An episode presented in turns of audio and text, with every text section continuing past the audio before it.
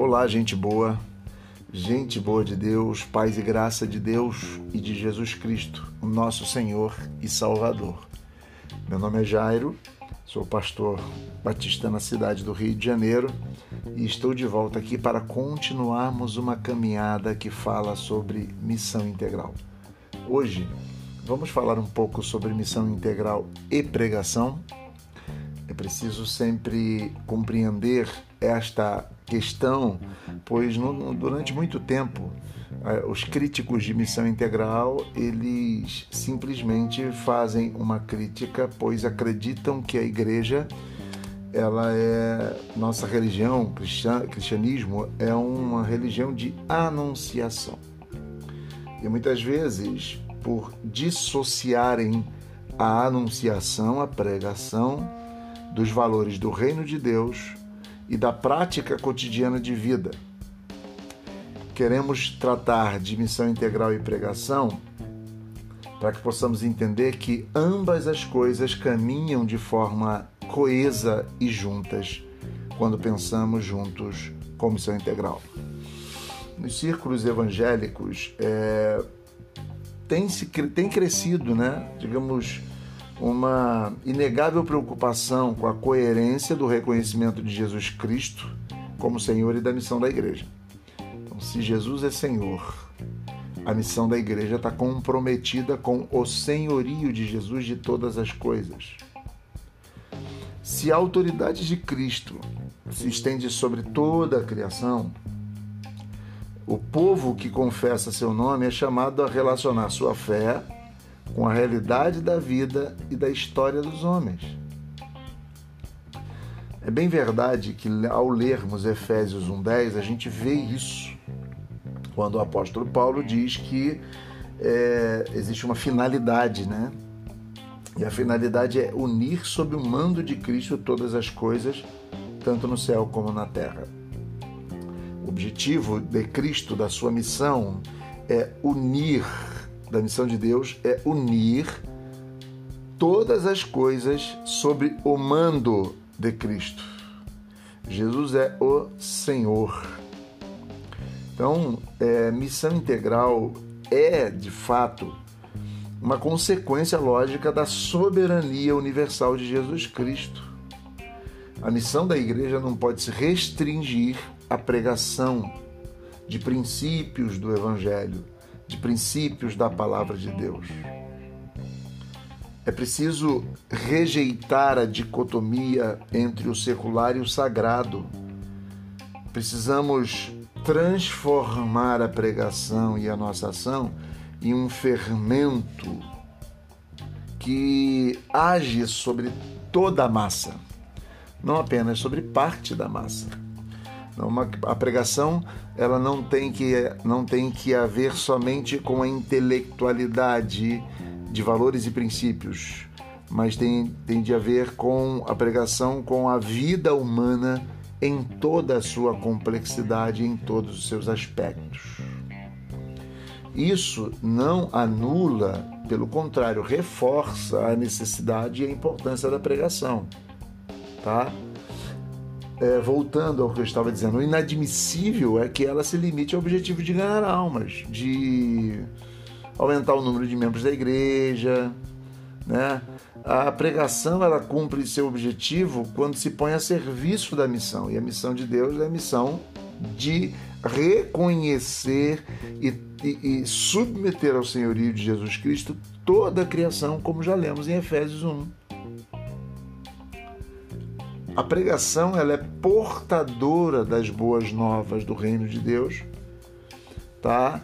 é, quando a Bíblia diz, e nós vamos ver qual é a finalidade do reino de Deus, é fazer novas todas as coisas. Existe uma declaração muito interessante em 1970, portanto, antes da declaração de, da, da, da, do, do, do Congresso de Lausanne, do Pacto de Lausanne, em 1970, nós temos uma declaração muito conhecida em Cochabamba, é, quando a Fraternidade Teológica Latino-Americana afirmou o respeito a, a, o seguinte a respeito da pregação na América Latina. Diz assim: a pregação muitas vezes carece de raízes bíblicas. Olha que coisa interessante eles dizem. É, o púlpito evangélico está em crise. Há sempre há entre nós um lamentável desconhecimento da Bíblia e da aplicação de sua mensagem nos dias de hoje. A mensagem bíblica tem indiscutível pertinência para o homem latino-americano, mas sua proclamação não ocupa entre nós o lugar que lhe, lhe corresponde. É elencado esse tipo de fala para nós percebermos a importância e a centralidade da pregação, tá? É, mas quando a gente percebe é, a crítica que se faz e a realidade que vivemos é exatamente dessa, digamos, é, carência de raízes bíblicas e de uma reflexão teológica que seja relevante para o contexto que nós estamos vivendo. Tá? É, o René Padilha vai dizer que a crise do púlpito é ao mesmo tempo uma causa e um sintoma da crise da igreja. A causa, quando ele diz que é a causa, é porque não se pode esperar que sem o cultivo da palavra a igreja dê seus melhores frutos. Uma pregação pobre corresponde a uma vida eclesial igualmente pobre.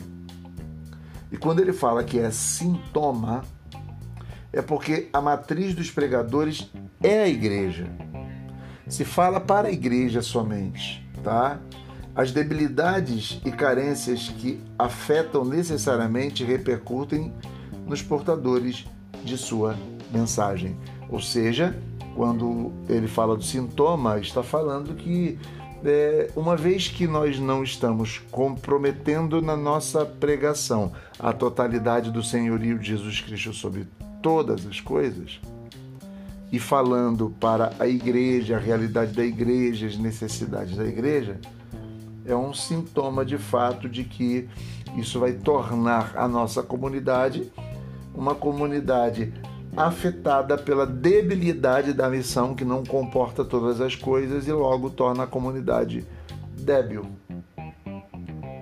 Então, a pregação se torna a causa da debilidade e ao mesmo tempo o sintoma dessa debilidade. Nós vivemos um círculo de, que se retroalimenta dentro das igrejas.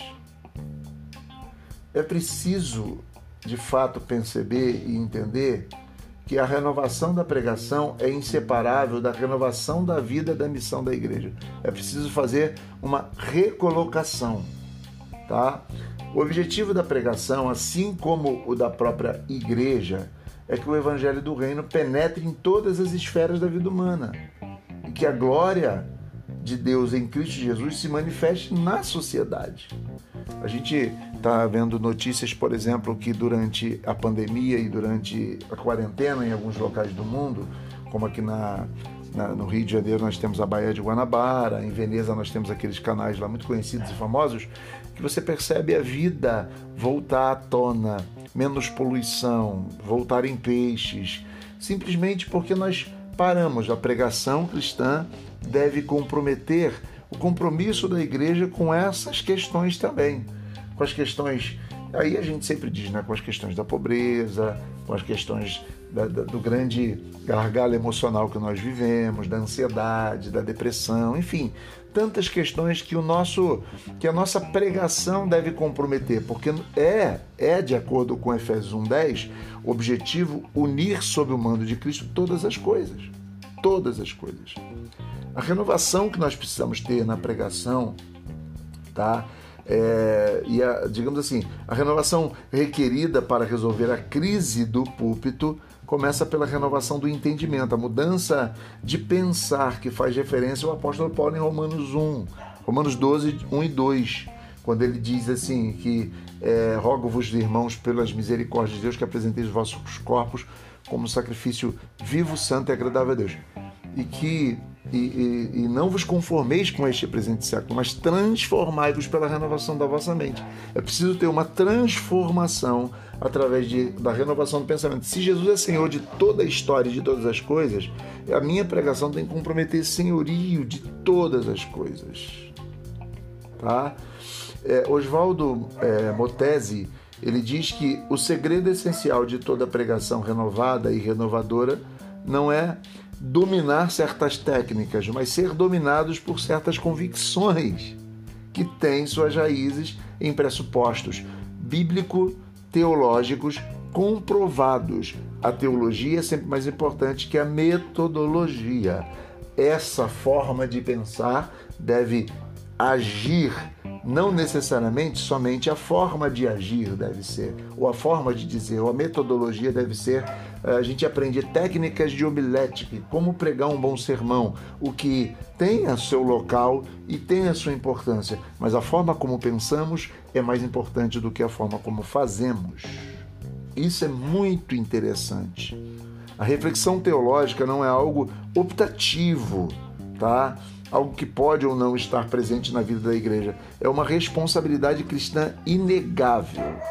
Somente uma pregação centralizada e solidificada numa teologia bíblica poderá moldar a igreja para o cumprimento da missão, que é uma missão de tornar ou de submeter todas as coisas ao senhorio de Jesus Cristo.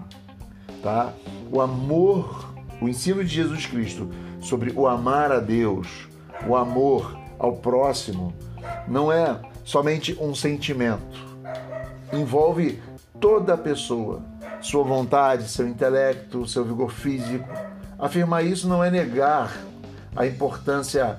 É, é, afirmar isso não é negar, digamos que mais importante que saber muito sobre Deus é conhecê-lo. É preciso manter um relacionamento vivo com Ele. Tá? Que o conhecimento intelectual ele sobre Deus, nós precisamos admitir que ele é insuficiente. É preciso encontrar pessoalmente com ele. A pregação cristã, ela compromete isso. O discípulo de Cristo, ele tem de se unir a todos os que confessam o seu nome, esperando o dia em que Jesus será de fato, é onde todos os joelhos se dobrarão de fato é, diante da pessoa de Jesus Cristo, pois esta é uma aspiração de todo o Novo Testamento. Tá? Enquanto esperamos esse dia, nós temos maneiras, formas de decretar, quando eu digo decretar, de pregar, de proclamar e de viver o senhorio de Jesus Cristo em palavras e em ação. Então, quando nós falamos sobre a pregação bíblica, quando nós falamos sobre missão integral, precisamos entender que são duas coisas que caminham juntamente. Um abraço e até a próxima vez.